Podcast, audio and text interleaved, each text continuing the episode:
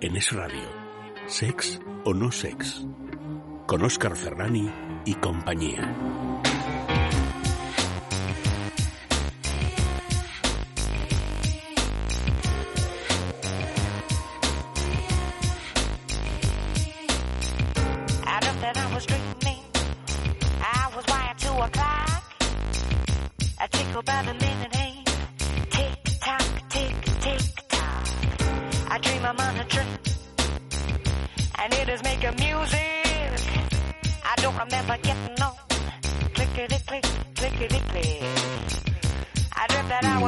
Hacer eh, con ese fluido que tenemos en la boca llamado saliva? No solo de dónde viene esa curiosa palabra, sino qué posibilidades salivales sexuales ofrece nuestra fisiología y la de nuestra pareja para disfrutar y entrar en otras dimensiones de contacto sexual.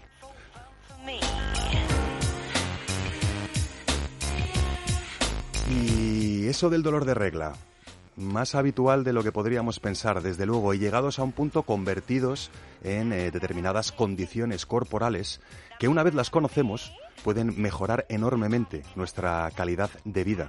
Hablaremos de dolor de regla, hablaremos de endometriosis y hablaremos de posibilidades para adaptarse a esta condición sin dejarse la alegría de vivir por el camino.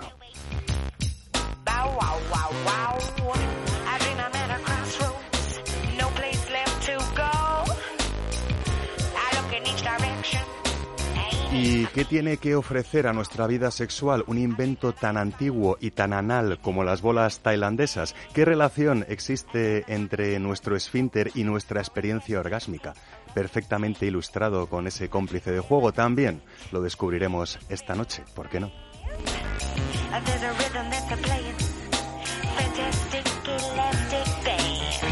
¿Puede un párrafo húmedo humedecer nuestra conciencia hasta límites insospechados, encender nuestra imaginación? ¿Puede George Bataille ofrecernos eh, una excusa para humedecer nuestra psique? También lo descubriremos esta noche.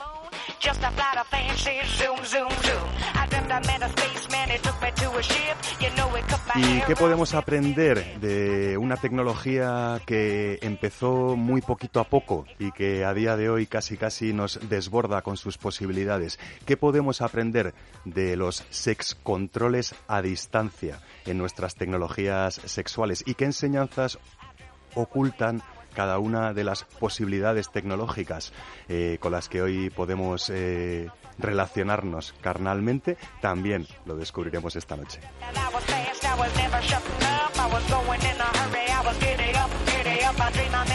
Y como ya sabéis que no queremos que os quedéis en casa haciendo lo de siempre, esta noche también descubriremos un par de planes pícaros ampliables a unos cuantos más con un sinfín de ideas para no quedarse en casa eh, o bien si nos quedamos en casa para no hacer lo de siempre estando en casa. Y todo esto entre músicas eh, de lo más carnales y explícitas, cuando no de lo más adecuadas para tener relaciones sexuales, y entre una que otra animalada sexual, también repleta de moralejas y enseñanzas sobre nuestra condición sexual animal.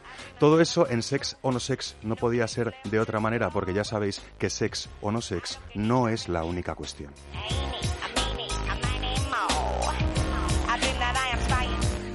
Así que muy buenísimas y sexuales noches nuevas si nos estáis eh, escuchando a través de la señal FM de Es Radio o buenos días, buenas tardes, buenos lo que sea si nos escucháis desde internet, eh, bien eh, vía streaming o bien vía podcast. Esto es Sex o No Sex. Puedes relajar tu entendimiento acústico o bien puedes relajar tus orejillas sexuales porque estamos aquí para quedarnos en tu conducto auditivo durante los siguientes 55 minutos. ¿Nos acompañas?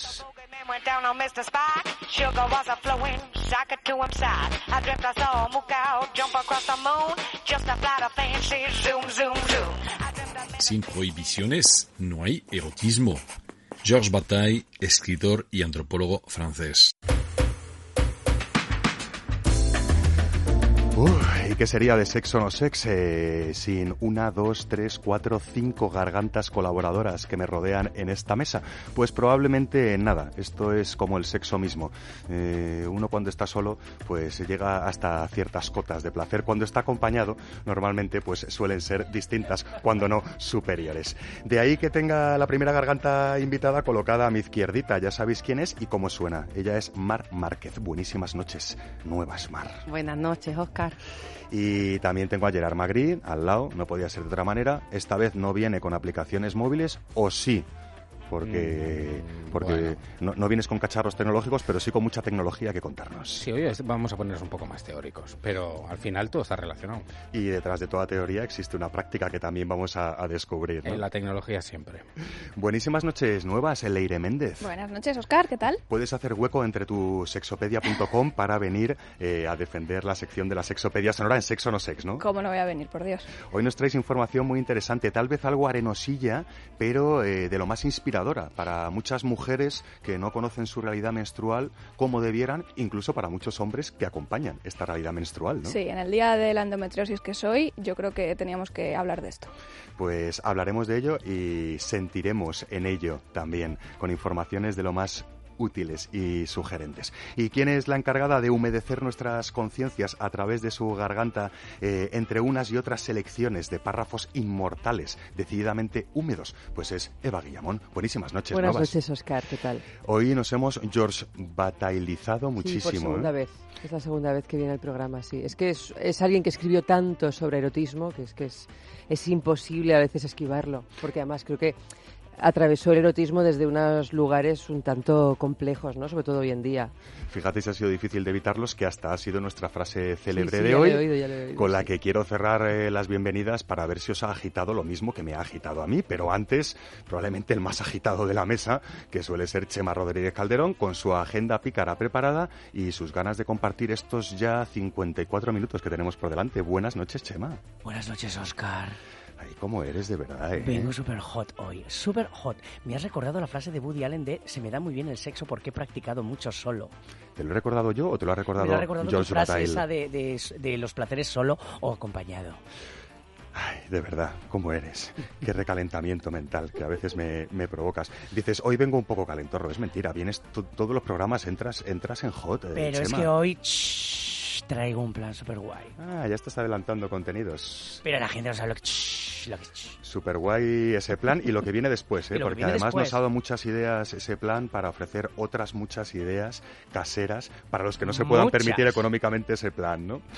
En fin, eh, sin prohibiciones no hay erotismo. Es una frase que así de entrada parece que pica, pero que cuando profundizas en ella descubres que tiene más verdad de la que aparenta, ¿no? Eh, ¿Os ha movido tanto como a mí? A mí me ha, más que movido, clarificado. Sin prohibición no hay erotismo. El erotismo nace de la transgresión, ¿no? El deseo nace de esa tensión entre dos voluntariedades. Y nace también de la transgresión del amor, eh, de la moral.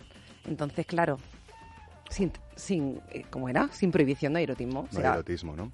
nace- sí, sí. Son como las prohibiciones para todos, pero que cuando estamos tú y yo, o yo y tú, o quien sea con quien sea, eh, esas prohibiciones, precisamente por tener valor fuera de nosotros, eh, tienen un valor erótico mucho Estamos más saltando, potente, ¿no? estamos Podríamos saltando decir, la ¿no? norma. Todo lo que sea saltarse una norma te viene arriba, te erotiza. Bueno, ya sabía lo que decía George Bataille, porque no solo escribía muy húmedamente, sino que además su condición de antropólogo le hacía dar bastante en el clavo con este tipo de, de reflexiones, ¿no? Eh, ¿Sois conscientes de vuestras prohibiciones cuando desarrolláis vuestro lado más erótico o es que eso es algo que se hace sin, sin caer en la cuenta? Todas las cejas se han levantado. Sí, sí, sí. A ver, la verdad es que al final el erotismo, todo lo que nos sea sin, como novedad, como prohibido tal, yo creo que, que le da un punto, ¿no? Es verdad. O sea, yo, yo creo que hay que darle vueltas a esta frase. Nos quedamos con aquello de que el sexo es cultura, ¿no? En eso sí que sí que Sí. estamos eh, de acuerdo. Eh, me, me acabo de acordar, creo que es de Bukowski, pero no lo sé, y si no que me corrija Eva. si Ojalá me supiera yo todas las frases que ha escrito Bukowski, pero te puedo asegurar que no. Creo que es Bukowski que dice, eh, ojalá prohibieran la lectura porque la gente iría desesperada por meterse un par de líneas. Eh, va qué un poco a colación Que- de esto. Va, va un qué poco a, fuerte. va un poco a colación de ello, ¿no? Muchos de nuestros jóvenes a lo mejor no hubieran tenido tanto interés por determinadas drogas si no hubieran estado tan prohibidísimas, ¿no? Puede ser, no lo sé, pero vamos, en lo prohibido está... El interés seguro. En fin, no sabemos nada del todo, aunque lo pretendemos. Eh, Lo que sí que sabemos es de dónde viene la palabra saliva que además de ser una palabra muy curiosa, eh, dispuesta a ser desentrañada eh, por Mar Márquez en su sexabulario, eh, también nos da pie para reflexionar sobre este contenido líquido o viscoso que segrega nuestra boca y que a veces tenemos tan poco aprovechado en, en nuestras relaciones sexuales. Nos lo cuenta Mar Márquez, no podía ser de otra manera en su sexabulario nuestro.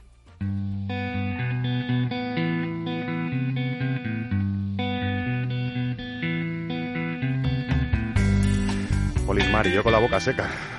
me, he puesto, me he puesto como nerviosito con, con tanta prohibición. Voy a humedecérmela y hazme el favor de, de- de sacarme de este lío etimológico que tiene la palabra saliva. No te voy a sacar, Oscar. Va a ser imposible, no te ¿verdad? Voy a sacar. Me he metido en un jardín cuando he empezado a investigarla. Resulta que no se le conoce la raíz eh, exacta de dónde viene. Ujú. Hay como un paseo, y es un paseo bonito, como toda la etimología, así lo es. Entonces, en un esquema hipotético, se encuentra raíces como sal, sol, slim y muchísimas más, que vienen del celta, del antiguo alemán, de formas eslavas, de muchas lenguas indoeuropeas y, y- y al principio de la lengua de- eh, indoeuropea, el proto-indoeuropeo, que ya explicaremos lo que es. O sea, tiene unas raíces antiquísimas, Antiquísimas. aunque muy difusas, ¿no? Estas raíces son las únicas que se han encontrado que tenga vinculación con la idea de agua, mar, sal, eh, agua sucia también, porque el elemento de sucio aparece ahí, eh, lo lubricado, lo resbaladizo y lo pegajoso.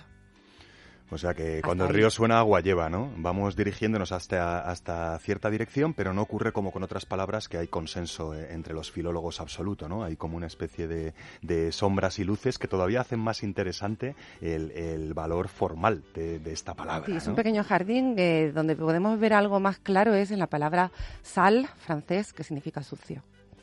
De ahí viene sal, saliva, sucio, pegajoso. Hay algo, hay algo de suciedad eh, deseable también en eso de, de la saliva, dependiendo del contexto, ¿no? Un salivazo en según qué momento puede ser un insulto y en según qué momento puede ser un- una muestra de confianza y de amor, Fíjate ¿no? que está catalogado incluso como filia, la salofilia, que es la excitación por la interacción de secreciones salinas del organismo.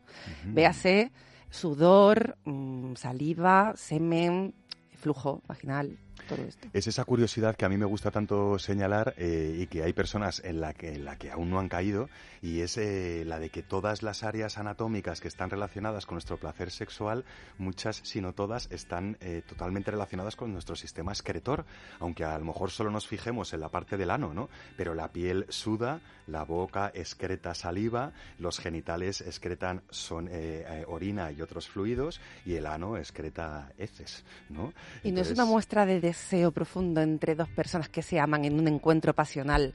Ese lamer el sudor, ese olor de la saliva, ese tocar todo tipo de secreciones, que porque lo tenemos como muy tabuizado, ¿no? También es cultural. Eso que he comentado otras veces de las vergüenzas orgánicas que viene de la, del ideal de impureza. Pero no es una muestra de amor profunda, esa entrega brutal a, todos los líquidos del cuerpo.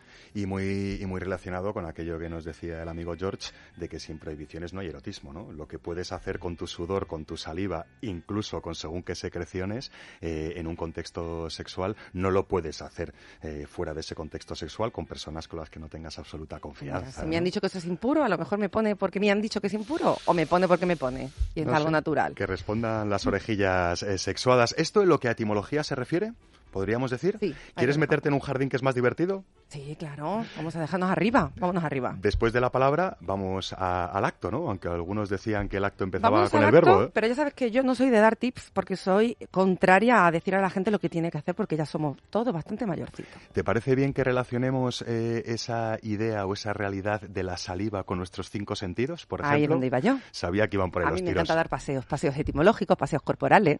Inspíranos salivalmente, Mar Márquez. Pues mira, imagínate a través de la vista una imagen de una boca que echa un hilo de saliva transparente encima de otra boca. Hay grandes ilustraciones en el arte, en el cómic erótico, y pone muchísimo cuando se ve. Entonces ahí estaríamos inspirando el sentido de la vista. El sentido del oído sería más bien oír el chapoteo de la saliva cuando se habla Una cosa así, eso se es. es Eso que a nuestro realizador le encanta cuando se nos seca la boca y, y, nos dice, hace favor de beber agua. Yo creo que de ahí viene eh, como que imitas el sonido de la conjunción de los genitales, ¿no? Como que te hace la idea de un previo a ese sonidito que hace a veces Chema para arrancarnos, para arrancarnos sonrisas también. En el olfato traigo una idea que sería la de el rastro de olor que deja tu amante cuando se seca su saliva en tu piel. Que si está la boquita limpia puede ser muy agradable. Mira, le iré ha hecho. Mm. No, sí, sí. Vista, oído, olfato. En el gusto sería comprobar el sabor de tu persona deseada en tu propia boca. Y es que cada uno tenemos un sabor, ¿eh? Sí. Además. Hay algunos que los rechazas de inmediato. Mm. Muchas veces, ¿verdad? Dice, ¿cuánto No me tiene- gusta esa persona? Y no tiene por qué ser que no tenga una higiene mm, adecuada. No, no, no, O sea, Puede ser, sí, a nivel de feromón. En el tacto quedaría lo más sencillo. El resbalar, lo lubricado, lo suave, mancharse las manos con esa pegajosidad de la saliva que se seca, que necesitas más. El pegajoseo controlado. Imaginaros todos los hilos y no de saliva que podemos extraer únicamente relacionando esta realidad fluida de nuestra anatomía sexual, en este caso, con nuestros cinco sentidos. Y no solo es que afecta a nuestros cinco sentidos y que nuestra eh, unidad eh, sexual siempre abarque esos cinco sentidos, sino que además nos ofrece la saliva posibilidades eh, tan importantes como eh, eh, que ya están descritas en la relación a los cinco sentidos. Desde luego un excelente lubricante cuando la boca está, está limpita, pero también es el juego de contraste de temperatura, ¿no? Cuando lames determinadas áreas del cuerpo y al contacto con ese fresquito del aire generas un golpe de frío Soplas después. O incluso soplar por las áreas que están más humedecidas y jugar con esos contrastes de temperatura que hacen focalizar a nuestro cerebro al sentido del tacto para que descubra más matices, ¿no? Más posibilidades. Toda una caja de sorpresas eh, sexuales que tenemos ahí dentro de la boca, ¿no? Déjame que termine con un poquito de arte, literatura, poema, ¿vale? Como se, se ha colado la saliva ahí. Sería un poema de Juan Gelman, eh, argentino, que se llama Oración. Solo te digo una frase, que es, báñeme tu saliva el paladar. De verdad.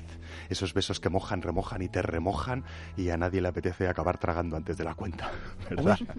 Pero tragar es bueno, tragar es bueno. Bueno, es bueno dependiendo, Chema. Tragar durante una práctica de sexo oral tu saliva, no sé yo si es tan bueno. Que eso es una bueno. manía que a veces tenemos, ¿no? Vas No. tragando y dejas, y dejas de lubricar la zona. Tanto cuando tu boca homenajea un pene como cuando tu boca homenajea una vulva. A veces eh, puede ser contraproducente tragar antes de la cuenta. Ya, bueno, Estamos es de acuerdo es con verdad, eso, ¿no? Sí, sí, sí, es verdad, es verdad, es verdad. Bueno, eh, verdades relativas en esto del sexo, ya sabéis, pero desde luego muy inspiradora la sección de, de hoy, de Mar Márquez. Voy a tragar saliva y voy a descubrir mi atención a un tema menos relacionado con la saliva, pero también muy relacionado con nuestra calidad de vida, en este caso con, con la vuestra, chicas.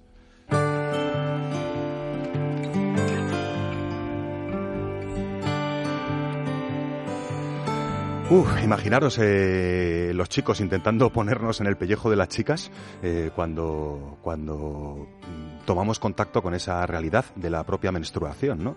Realidad de la propia menstruación que nos vas a aclarar ahora, Leire, eh, no se trata de una realidad de seis, de siete días o de cuatro o de cinco, ¿no? No, se no. trata de una realidad de 28 en 28, ¿no? Aunque probablemente la parte más visible de, esa, de ese ciclo menstrual sea la propia menstruación. A mí me gustaría empezar por ahí antes de entrar en, en tema de dolores eh, o de endometriosis o de otras eh, condiciones del cuerpo que puedan provocar unos dolores de regla eh, ya muy intensos, ¿no?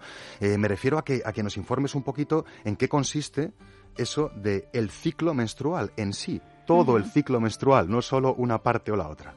Bueno, el ciclo menstrual, como di- dices, más o menos dura 28 días. Es verdad que ni todas somos regulares. eh, en- bueno, y, nuestro ciclo puede durar un poquito más o un poquito menos, ¿vale? Hasta unos 35 días o así puede durar. Eh, el día 1 del ciclo comienza con la menstruación, ¿vale? Eh, a partir de ahí, el, el óvulo se va formando. Una vez que hemos acabado con la menstruación, porque ahora entraremos en ella, eh, en los días después el óvulo se vuelve a ir formando poquito a poco, hasta que más o menos en el día 12, 13 Ujú. se produce la ovulación. ¿Vale? Esto es que el óvulo sale del ovario y viaja por las trompas de falopio esperando a ser fecundado. Ajá. ¿vale? Durante este tiempo, el endometrio, que es, eh, digamos, la capa más interna que hay en el útero, se va engrosando para eh, dar cobijo a ese óvulo en caso de que se haya fecundado. Que no se ha fecundado pues ahí llega la menstruación. ¿no? ahí es cuando seguimos, vuelve la menstruación y se desecha ese óvulo con ese endometrio que se ha engrosado para volver a empezar. Que sería la propia fase que nosotros coloquialmente denominamos menstruación o la regla, ¿no? Pero que no sería eh, el ciclo en sí, sino que sería, podríamos decir, el final, o bueno, según desde, donde lo mira- desde Es el- donde lo es miramos, el, día uno. principio, ¿no? Es el, día uno. El día uno de regla es el día uno del ciclo. Estamos situados en lo que es el propio ciclo menstrual, con curiosidades de la madre naturaleza, como que vaya a la par de los días eh, de los ciclos lunares, ¿no? Eh, que puede ser casualidad o no.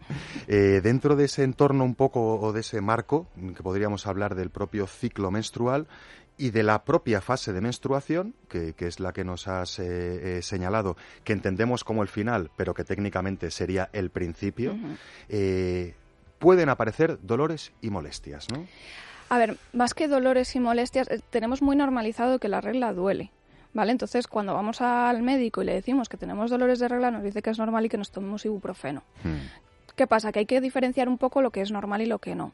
Nosotros, nosotras somos mujeres cíclicas y es normal que vayamos experimentando cambios en nuestro organismo. Pues a lo mejor que los- las mamas están más duras, que, están, que estamos más sensibles, eh, una ligera molestia puede ser normal. Lo que no es normal es un dolor y menos un dolor que te tengas que tomar un, ibu- un ibuprofeno porque si no, no puedes ir a trabajar o hacer tu día a día. Eso es lo que no es normal. Ahí es donde entraríamos ya en, en- en otra dimensión de los propios dolores, eh, que ya no son molestias o que ya no Claro. son unos pequeños pinchancitos, ¿no? contracciones, Claro. eh, sino que ya es un dolor que muchas veces para, para muchas mujeres, he leído cifras que asustan, casi un millón y pico de, eh, un millón largo de mujeres en España tienen endometriosis Hay y muchas de ellas no lo saben. Sí, hay, se- hay una prevalencia del 10-20%. Claro, como es tan complicado, de hecho, eh, se tarda en diagnosticar hasta 10 años la endometriosis precisamente por eso, porque eh, como normalizamos el dolor de regla, pues si insistimos un poco en que estamos mal, estamos mal, pues puede que sigamos, pero si nos dicen que el dolor de regla es normal, pues ni vamos al médico por eso, ¿no? Está la endometriosis, está la adenomiosis, que también provoca dolores. Es una, es, es una variación, podríamos decir muy entre comillas, de que algo se mueve de sitio en lo que realmente tendría que, que estar, ¿no? ¿Podrías explicarnos, a ver si podemos imaginar en qué consiste el proceso eh, eh, fisiológico de la endometriosis? Sí, mira, eh, no- no- en nuestro útero, como bien he dicho, tenemos varias capas, ¿vale? La más interna de ellas es la que se engrosa para alojar a ese óvulo fecundado. ¿Qué pasa? Que esas células, ¿vale? Realmente la endometriosis ahora se está viendo que no son células del endometrio, sino que son muy parecidas a las del endometrio. No son tal cual así, pero bueno, para entenderlo Sí, un estamos poco. en sexo no sex ¿Vale? y vamos, vamos resumiendo. Claro. Entonces, salen fuera del útero, con lo cual, además son células que están vivas, que siguen funcionando. Entonces, al salir fuera de- del útero, provoca pues mm, dolor, inflamación, eh, estreñimiento, cólicos, un montón de cosas. Infertilidad también puede, puede causar. podríamos decir dependiendo un poco del grado, también entre comillas. Claro. ¿no? de, de la, de la endometriosis. Eh, podríamos decir que, mm, eh, que hay muchas mujeres que tienen endometriosis y que no saben que tienen endometriosis y que se creen que es que yo uf, lo paso fatal cuando tengo la regla, a veces hasta me quedo en casa tres días y esto es la madre naturaleza. Eh, es la madre naturaleza, pero no en su esencia adecuada, ¿no? Es, es una variación, podríamos decir, no es normal y se puede tratar de alguna manera eh, la endometriosis en sus distintos niveles. A ver, ahora mismo la endometriosis no tiene cura como tal. Se puede eh, cambiar los hábitos de vida, eh, tener muchísimo apoyo social. eh, podemos ir, evidentemente, al médico y nos puede tratar el dolor en sí y luego, eh, ya en casos muy extremos, también eh, se hace cirugía para eliminar los nódulos que, que quedan pues, en los sitios que no deberían estar. Pero como un, un tratamiento como tal para la endometriosis ahora mismo no existe. Lo que sí que podríamos decir es que la ciencia está en ello y además está avanzando en tanto en cuanto ofrece soluciones a personas que antes no estaban diagnosticadas y una vez diagnosticadas mejora su calidad de vida, su calidad de vida tienen menos dolores, eh, es menos incapacitante el momento de la propia menstruación. ¿no? Sobre todo que al entender que a ti te está pasando algo y qué es lo que te está pasando, puedes adaptar tu vida a, a ello, ¿no? Si no lo sabes, es, es, muy, es muy frustrante decir, esto yo no sé por qué me pasa, y, y encima el, el, apoyo social disminuye muchas veces, que dices, bueno... Que la gente muchas veces no te entiende, ¿no? Claro. O, dice, es que esta está loca, o se lo está tomando de una manera que, oye, que esto duele, aguántate, ¿no? Pues claro. mira, que no sabes tú lo que está doliendo mm. y hasta puntos insospechados, mm. eh, incluso, ¿no? Eh, probablemente la buena noticia es que cada vez se conoce más esta realidad y que cada vez hay más personas que se están asociando entre ellas para intercambiar información, para eh, eh, tener claro qué líneas de estudio, de investigación se están, se están dando. ¿no? Nosotros hemos contactado con Irene Ateiro. Aterido. Aterido, vaya, que me lo he apuntado mal, con Irene Aterido, que eh, además de estar muy relacionada con la Asociación Endometriosis de Madrid, los que no nos escuchéis desde Madrid, a través de esa asociación podéis encontrar satélites de esa, de esa asociación de endometriosis fuera de Madrid. Y por otro lado, una web que es bastante curiosa y que se llama meduelelaregla.com. Si te parece, vamos a empezar por el principio porque nos ha dejado unas palabritas describiéndonos un poco en qué consiste esta Asociación Endometriosis de Madrid.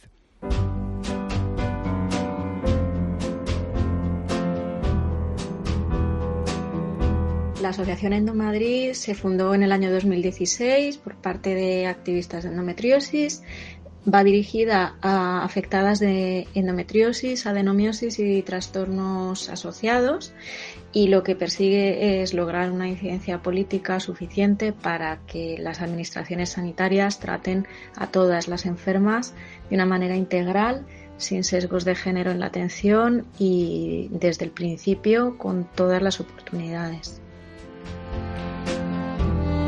Asociación Endomadrid, ¿vale? Que se funda en el año 2016.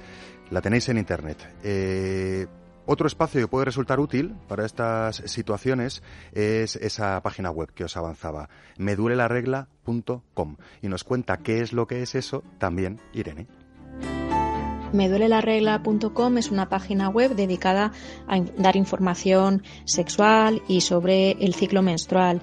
Cuando tenemos dolor menstrual o cualquier insatisfacción vital, pues es donde entra esta página para resolver temas de dolor pélvico y de, por supuesto, insatisfacción con las relaciones desde una perspectiva feminista, queer y siempre basada en la evidencia, pero con una perspectiva integrativa. Bueno, más información, que la información es, es poder. Probablemente la pregunta final, eh, al hilo también, aprovechando la colaboración de Irene Aterido, sería mm, preguntar qué nos depara el futuro, ¿no? Eh, ¿Existe algún tratamiento del futuro? Eh, ¿En qué están los tratamientos a día de hoy? También nos lo resume Irene de esta manera.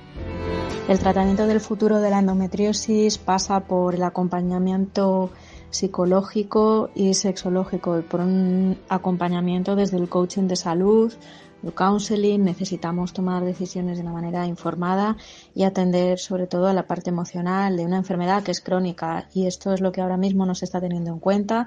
Eh, la gestión del estrés es fundamental para reducir toda la inflamación y reducir gran parte del dolor y necesitamos sensibilizar para que las mujeres no se sientan solas porque somos demasiadas. Pues demasiadas, tantas incluso que hay muchas que ni lo saben, ¿no? Eh, Irene, mm, nos contaba eh, Leire, no, al revés, Leire, nos contaba Irene, sabía que, sabía que iba a meter el patón al final.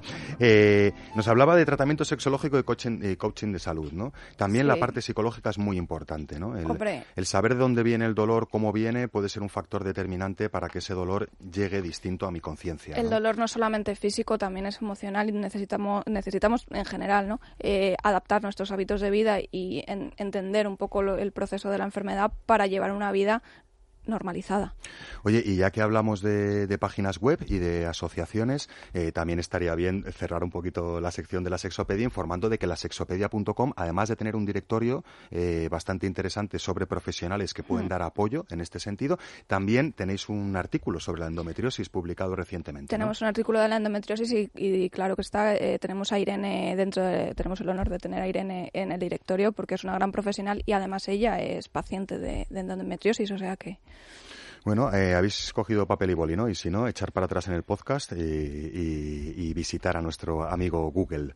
No, yo solo decir una cosa. La endometriosis es un tema que, que, yo he tratado mucho en, he entrevistado a muchísimas mujeres con endometriosis y gran parte de ellas mejoran muchísimo cuando también se someten a algún tipo de tratamientos de osteopatía. Yo, por ejemplo, mi vida cambió radicalmente cuando me diagnosticaron endometriosis, cuando empecé a tratarme desde una manera también pelviperineal, bueno, cambia absolutamente todo. O sea que hay una solución siempre. Sería como un enfoque un poco multidisciplinar e ir tanteando hasta que encuentras. Desde el punto de vista psicológico y desde el punto de vista también físico. De fisioterapia. Eh, Irene siempre dice que, que, su fisioterapeuta, vamos, es como. Fisioterapeuta, osteópata, hoy por hoy hay un montón de problemas, ¿no? A la hora de ah, definir cómo defines este tipo de cosas. Bueno, que el, el tratamiento no es solo psicológico y farmacológico, que también hay otras muchas opciones. Y alimenticio.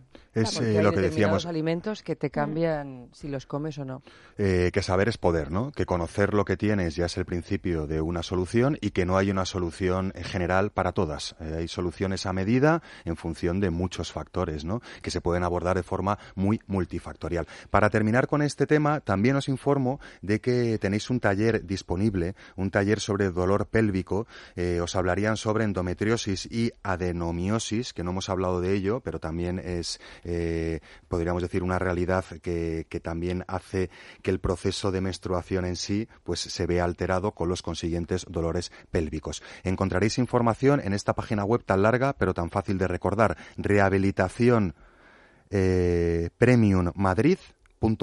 ¿Es así? Rehabilitaciónpremiummadrid.com. Sí. Eh, gracias, mm, sexóloga sexopédica Leire, y gracias a, Irene Aterido. Y gracias a Cristina Rosenbinge también, que nos ofrece pues una canción para que tomemos un poquito de aire y para que vayamos dos pasitos atrás hasta la saliva. ¿De dónde viene la saliva? Pues eh, de la boca, ese aliado imprescindible para tener unas experiencias sexuales completas y de lo más amplias.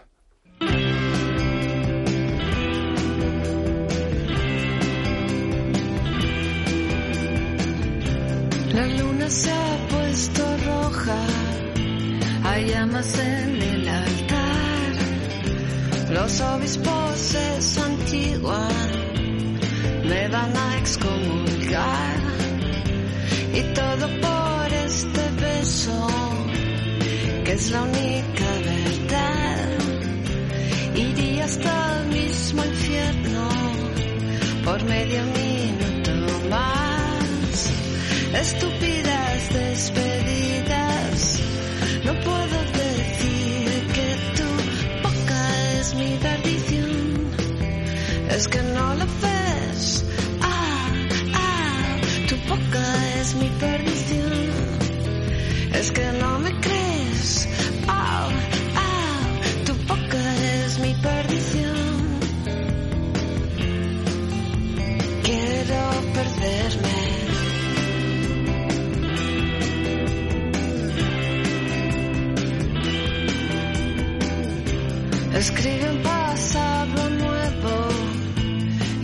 El futuro ya.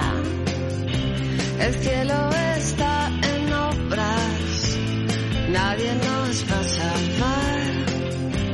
Solo existe este beso, suave en la oscuridad,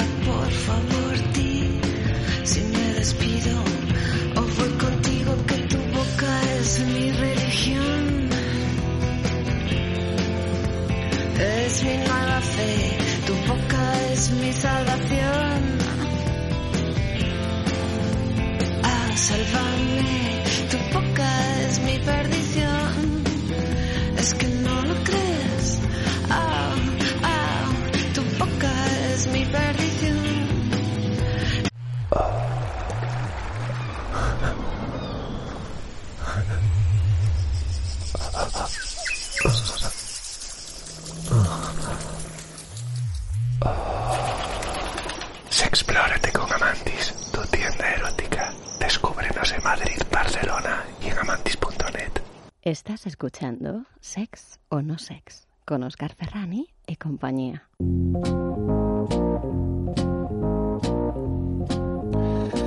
Por supuesto que no es la única cuestión. Hay salivas, hay dolores menstruales y hay cómplices de juego. Eh, podéis conocerlos como juguetes, complementos y accesorios eróticos. Aquí en Sex o No Sex no entendemos estas herramientas de otra manera que no sea para aprender jugando. En este caso, ya os lo adelantaba antes, con vuestro esfínter anal y con unas bolas tailandesas que se adapten a vuestra sensibilidad.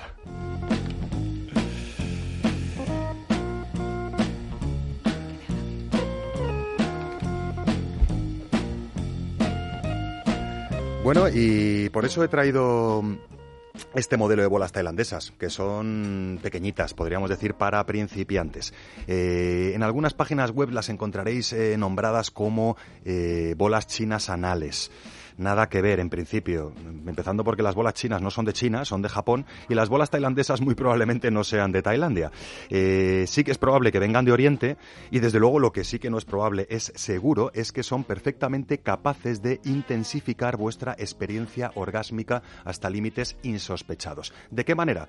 Bueno, para que la imaginéis en vuestras conciencias, unas bolas chinas eh, es una consecución de bolitas cada vez más gruesas, la más alejada del tope, que también sirve como asa, es la más fina, y a partir de ahí pues vamos creciendo en diámetro hasta alcanzar la más gruesa, que está rematada por el propio tope. ¿Cómo las utilizamos? ¿Cómo disfrutamos de sus posibilidades? Primero con un buen lubricante, por favor. No hay nada que hacer con unas bolas tailandesas si no tienes un buen lubricante y una vez convenientemente lubricadas, por supuesto con un lubricante a base de agua si es un juguete de silicona, como el modelo que yo os he traído hoy, eh, podemos empezar a introducirlas en nuestro recto. ¿De qué manera? Pues eh, haciendo siendo acariciando el centro del esfínter anal con cada una de las bolas hasta que sea el propio esfínter el que se relaja y la absorbe. Primera bola, segunda bola, tercera bola, cuarta bola, quinta bola y en este caso sexta bola dentro del cuerpo. Eh, con este cómplice de juego introducido en nuestro recto nos dedicamos a otros menesteres sexuales hasta que llega el preciso momento de la experiencia orgásmica, momento en el cual extraeremos toc toc toc toc toc con más o menos firmeza las bolas chinas para que cada una de las bolas pom pom pom pom pom vayan pasando por el centro del esfínter anal que curiosamente está plagadísimo de terminaciones nerviosas. Esto va a ocasionar que la sensación orgásmica sea más expansiva. Podríamos decir un orgasmo más efecto dodotis. Y es un juguete completamente unisex que podréis encontrar en distintos materiales y en distintos tamaños. Veo cara de extrañeza, ¿por qué? Eh, tienes que explicarnos el efecto Dotis, por favor.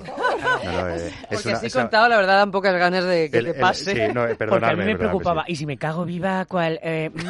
Ahora, ahora- ahora entramos con eso. Claro, El, el Cookie. efecto dotis es que muchas veces, bueno, dependiendo de la potencia eh, eh, del orgasmo, muy entre comillas, esto de la potencia, podemos sentir que se desplaza más, más hacia el ombligo o más hacia el músculo elevador del ano, ¿no? Como que se eh, expande, podríamos decir, la vibración, ese cosquilleo agradecido. Eso es lo que yo llamo el efecto dodotis y desde luego con unas bolas tailandesas conseguimos ese efecto expansivo de la sensación. ¿Y de lo mío qué? Bueno, de lo tuyo, ¿qué? Porque, Dos- ¿qué pasa? Claro. Bueno, sí, es, es Porque una- yo pienso probarlo, quiero decir, físicamente. es una pregunta inteligente, pero con solución también inteligente una vez te la cuentan. Vale. ¿Que vas a jugar con tus bolas tailandesas? Por favor, recuerda que tu eh, periodo digestivo dura unas 7-8 horas. No andes jugando con bolas tailandesas si has comido hace 3 o 4 horas. Primera pauta. Segunda pauta, hemos ido al lavabo antes, hemos hecho de vientre, que decían los antiguos, o hemos hecho caca, como decimos en el siglo XXI, y una vez terminamos nos lubricamos un dedito, introducimos el dedito en el ano, eh, acariciándolo previamente para que se relaje, nunca entramos en una casa sin que nos hayan abierto la puerta,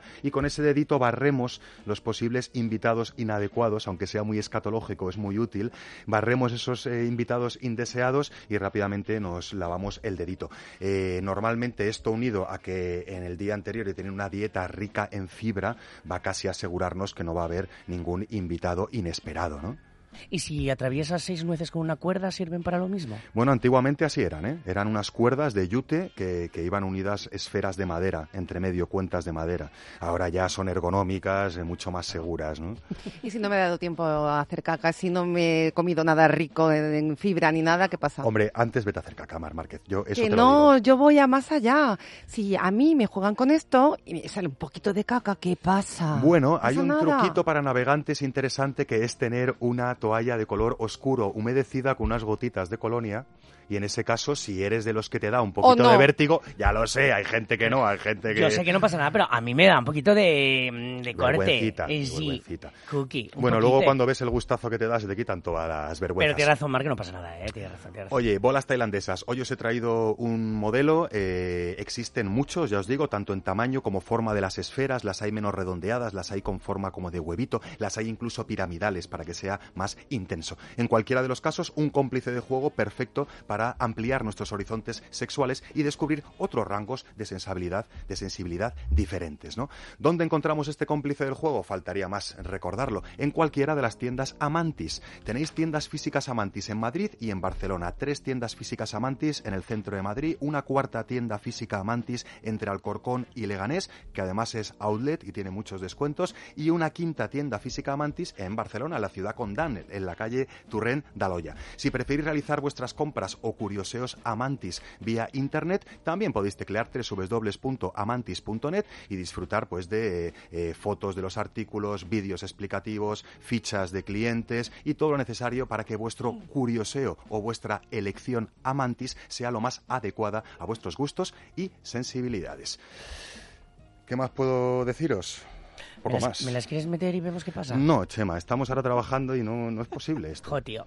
Esto, si quieres, te llevas una y ya te dedicas a tus menesteres ya en, en tus intimidades. Jo, Guki, Oscar, qué mal rollo. Bueno, eh, no sé si te da bueno o mal rollo. Lo que te va a dar buen rollo son los párrafos húmedos que nos ha preparado hoy Eva Guillamón y la verdad es que son bastante sugerentes. Ella se ríe, no sé si está porque riendo. le No, cuesta es que me relacionarnos con parece las bolas que tú lo que tailandesas. quieres es hacer un trabajo de campo. Yo también Exactamente. soy de ese periodismo gonzo Claro, que me se parece que llama hay que. Si te portas bien, si te portas bien en lo que nos queda de programa, que es poco, te llevas estas bolas tailandesas y, y luego nos das un feedback, ¿vale? Por supuesto. Pero antes, por favor, lubrica tu entendimiento, dilata tus oídos, porque los párrafos húmedos de hoy no tienen desperdicio. En medio de un enjambre de muchachas, desnuda, Madame Eduarda sacaba la lengua. Ella era para mi gusto encantadora. La elegí. Ella se sentó cerca de mí. Apenas tuve tiempo de responder al mozo, tomé a Eduarda que se abandonó. Nuestras bocas se juntaron en un beso enfermo. La sala estaba abarrotada de hombres y de mujeres y tal fue el desierto donde el juego se prolongó. Un instante, su mano se deslizó y yo me quebré de pronto como un vidrio y temblé en mis pantalones. Sentí a Madame Eduarda, a quien mis manos contenían sus nalgas, tan dentro de mí que pensé que ya la había penetrado. Una mujer se acercó a nosotros y me cogió dinero. Entonces me levanté y seguí a Madame Eduarda, cuya desnudez tranquila atravesó la sala. Los talones de Madame Eduarda sobre el suelo embaldosado, el contoneo de ese largo cuerpo obsceno, el acre olor de mujer que goza, humeando para mí, de ese cuerpo blanco, lechoso, me hizo pasar por encima de la realidad para imaginarla llena de mi blanco, de mi leche, mientras Madame Eduarda iba delante de mí, atravesando las nubes de nuestro cielo. Atravesando las nubes de nuestro cielo. Cuéntanos, Eva, por favor, de dónde diantres has sacado este párrafo húmedo y qué nos puedes aportar ya sobre, sobre su autor, ¿no? Pues mira, eh, este párrafo húmedo está sacado, se llama Madame Eduarda y el libro se llama Madame Eduarda también. Y entonces, pues Bataille, que era un gran seguidor de la prostitución, creo que también hizo un trabajo periodístico más que de ficción. Un poco como Chema con las Un poco tailandesas, como ¿no? Chema, exactamente. Es un poco, por eso yo entiendo que Chema quiera experimentar en carne propia. Pues sí. ¿Qué pasa cuando te metes unas bolas tailandesas?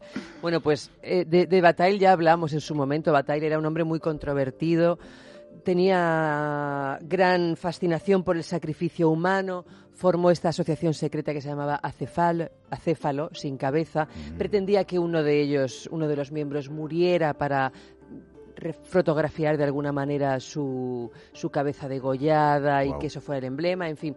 Pero escribió muchísimo, le interesaba muchísimo la sexualidad y sobre todo este tipo de sexualidad considerada enferma ¿no? en, en un montón de, de aspectos. ¿no? Esto que, que transcurre en los márgenes. O sea, enferma es, una, es un... es- Sí, muy entrecomillado, pero Sí, bueno, divergente, ¿no? Vamos, es Podríamos una- es, un juicio moral del asunto, pero en ese momento y en este momento, hoy por hoy, la gran parte de la sociedad la catalogaría así.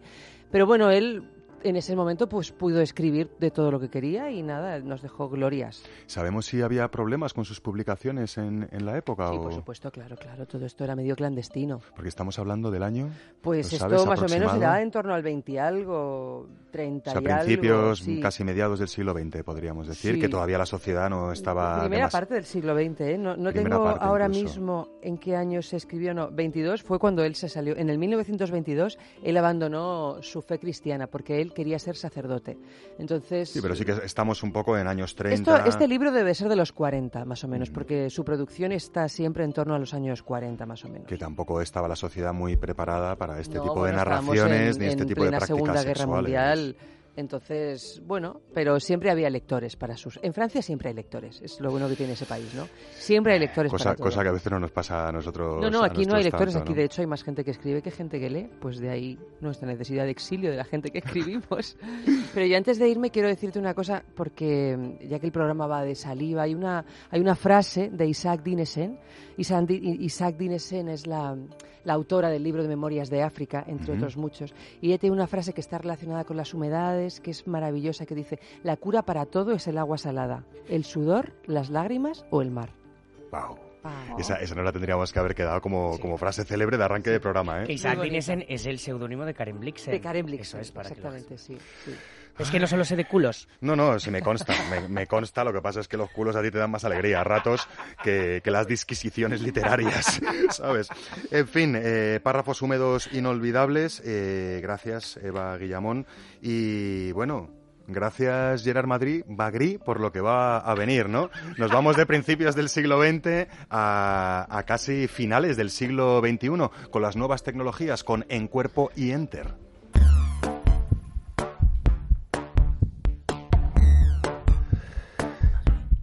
Venga, Madrid, no te enfades. no te enfades, que sabes que tengo eh, dislexia mental absoluta con esto de las letras y, y las vocalizaciones cuando tengo un micro delante. Magri, Gerard Magri, nuestro especialista en nuevas tecnologías, que hoy nos vienes a hablar de sexcontroles a distancia, podríamos denominarlos, ¿no? Sí, eh, es que me has descolocado mucho. Ya, no, no te, no Pero, te preocupes, eh, te queremos quería más allá de tu nombre. Eh, venía a hablar un poco de, de- de las tecnologías a distancia, porque hablamos de los mandos a distancia. La semana pasada hablamos de las tecnologías ápticas, que era como el futuro. Relacionándolas con el sentido Y, del tacto. Claro, y hoy he pensado, oye, ¿y si hablamos de lo que tenemos ya? Porque se hablan de conceptos y a, a lo mejor hay alguna información que por ahí puede enriquecer o falta, o vete a saber. Eh, los mandos a distancia empezaron de una manera muy primitiva siendo cableados, o sea, había una distancia limitada por un cable. Incluso alguna gente recordará teles con mandos a distancia con un cable. En el tema de juguetería eh, ha sido clave el hecho de que existan unos primeros mandos con, con cable que permitía estar jugando con un, un objeto y no tener que parar para poder manipularlo si era difícil acceder a él. en Cambiar ese la- cambiar la posición si corporal, estábamos, ¿no? eh, más de un cuerpo interactuando y estaba el objeto atrapado entre medias. Eh, fue, un, fue un señor avance. Pero Ujú. ahí también han llegado las nuevas tecnologías. Que es el salto ya a perder el cable, podríamos el decir. perder el cable, la tecnología wireless. Pese a que haya muchos usuarios todavía que ven con buenos ojos el cable. Yo he oído usuarios de la juguetería erótica que hasta te dice, hombre, te marca como la distancia final y te puede cosquillear el cable, ¿no? Hay gustos para todos, pero está claro que la tendencia ahora es ir perdiendo en cables y ganando en tecnologías a distancia. Sí, señor. Que no todas son iguales, ¿no? Por lo que Mm, tengo no. entendido.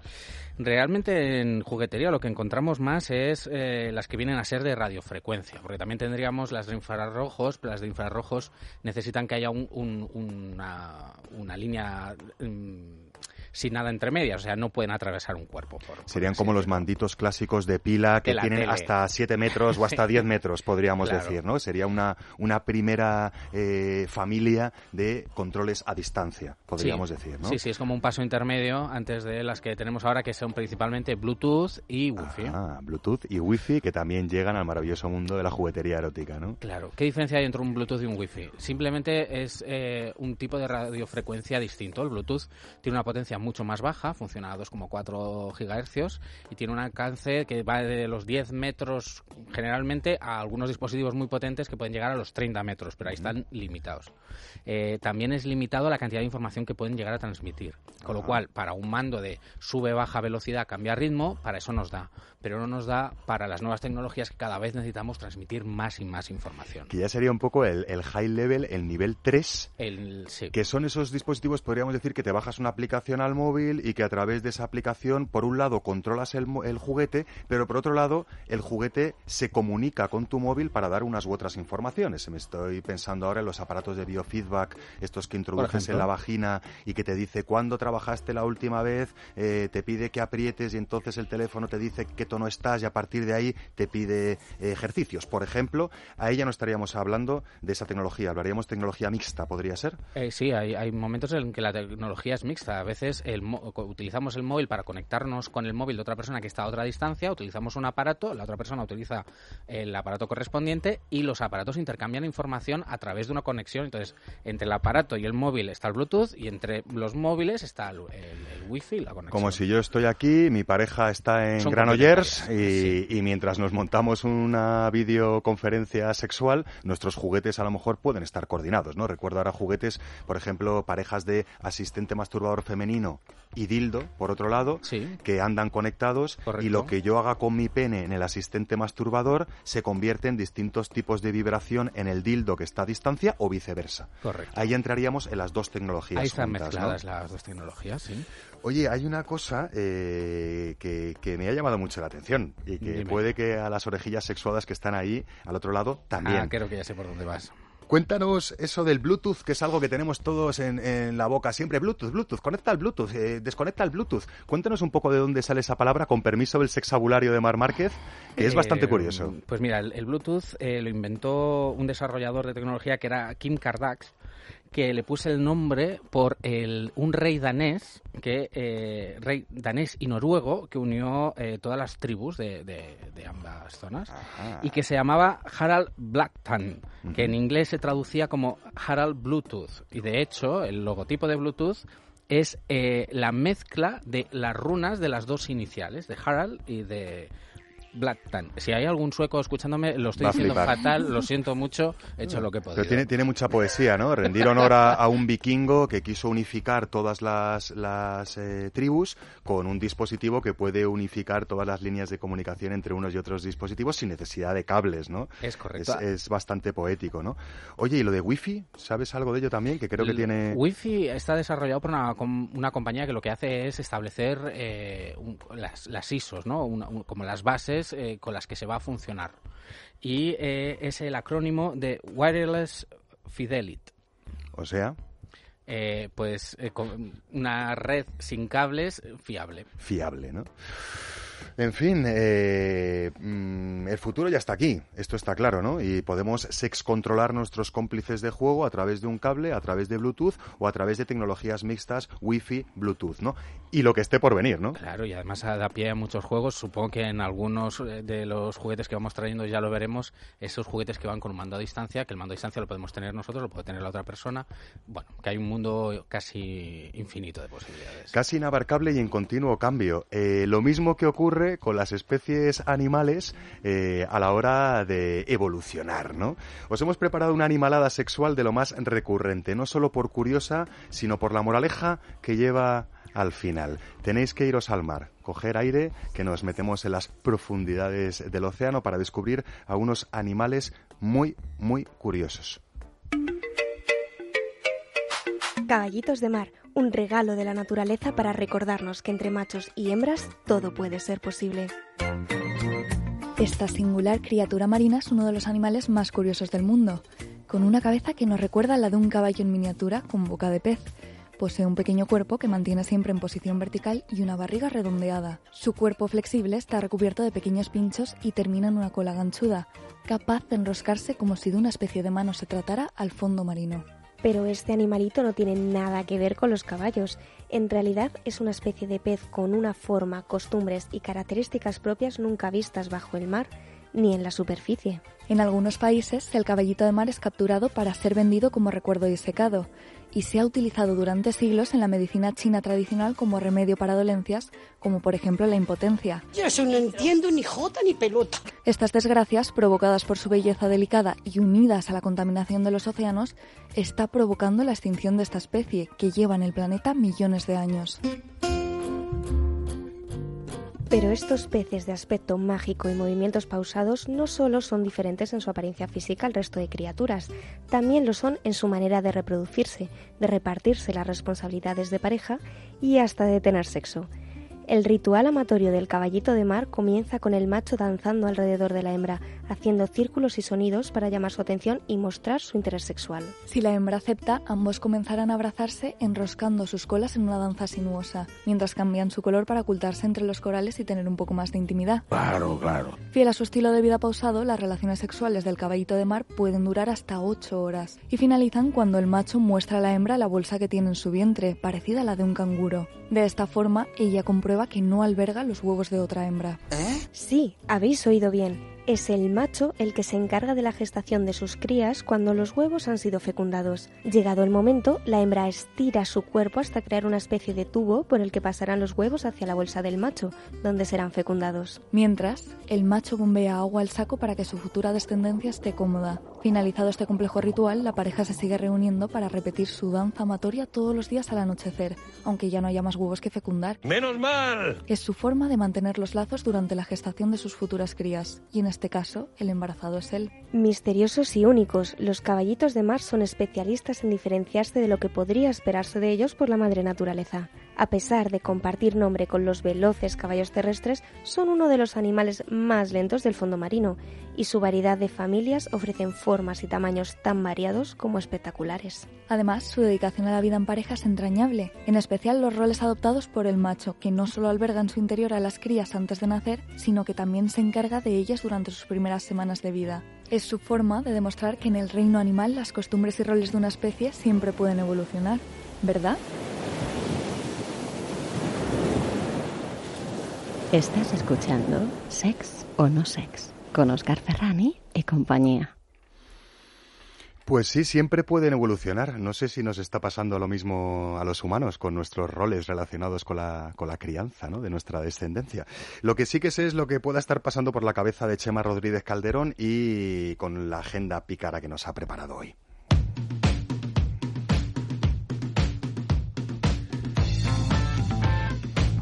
A ver, Chema Rodríguez, ¿quieres que nos vayamos primero a Castellón, luego a Barcelona? Y cuando pasemos por Castellón, a lo mejor no hace falta que vayamos, ¿no? Uh, bueno, es un planazo, ¿eh? Dale ver, caña desde Vamos España. a hablar de uno de esos eh, emblemáticos hoteles discretos, ¿no? Que hay una leyenda urbana sobre que son para llevar a las amantes, para que nadie te vea, el check-in automático, llegas y hay, y hay, un, hay un garaje y lo haces todo sin ver a ningún ser humano. A nadie que no quieras ver tú, ¿no? Exactamente, pero es un planazo para pareja porque es que hay habitaciones temáticas, en- hay posibilidades de estar desnudito, ¿eh? Mira, mira O- cómo o- desnudito. o tu Podemos- oye, yo, que yo estoy vestido ahora, ¿eh?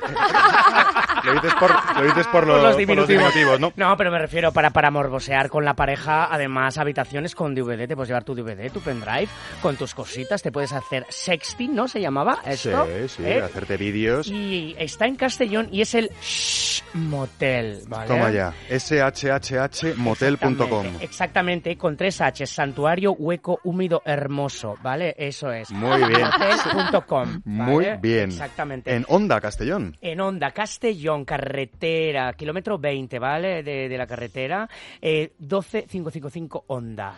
Vamos, que ponéis en Google Hotel Shh, Castellón, ves lo que hay. Hay otros en Madrid. Perfectamente. Y bueno, eh, si no tenemos presupuesto para ello, qué interesante puede ser llegar a un hotel más sencillito. La propia sorpresa, ¿no? Cariño, te he reservado habitación de hotel sin que viniera a cuento, puede ser muy sugerente. Exactamente. O bien, cariño, te he decorado tu habitación como si fuera un hotel porque no tenemos presupuesto, Claro. pero entras en la habitación y ves algo Que raro, hemos ¿no? hablado también para las fotos de boudoir, de decórate tu habitación, tu hotel, tu suite, tu historia. Claro que Oye, sí. y taller en Barcelona, además de erecciones descontroladas, nos propones. Interesantísimo. Erecciones descontroladas en Barcelona. Es muy fácil, os metéis en blog.amantis.net, ¿vale? Y es un taller que trata de la erección, de su control, su descontrol, pues precisamente a veces las dificultades de erección surgen a raíz de quererlas controlar. Bueno, planes pícaros en hoteles o derivados y planes con tu pene si no lo tienes muy bien controlado, ¿no? Todos Por los planes ejemplo. con mi pene son súper buenos siempre. Cookie, cookie. Oye, gracias por los planes pícaros y muchísimas gracias Mar Márquez, eh, Gerard Magri, eh, Leire Méndez, Eva Guillamón y Chema Rodríguez Calderón por poner a vuestras gargantas a servicio de la divulgación, el entretenimiento y la inspiración sexual. Y muchas gracias también a Isaac Vizcaíno, a nuestra jefa de producción Laura Jack, que además hace labores de locución junto con eh, Mary San Juan. Eh, todos estamos liados en lo mismo, aprender jugando, porque sexo no sex no es la última cuestión. Buenas noches y buen sexo.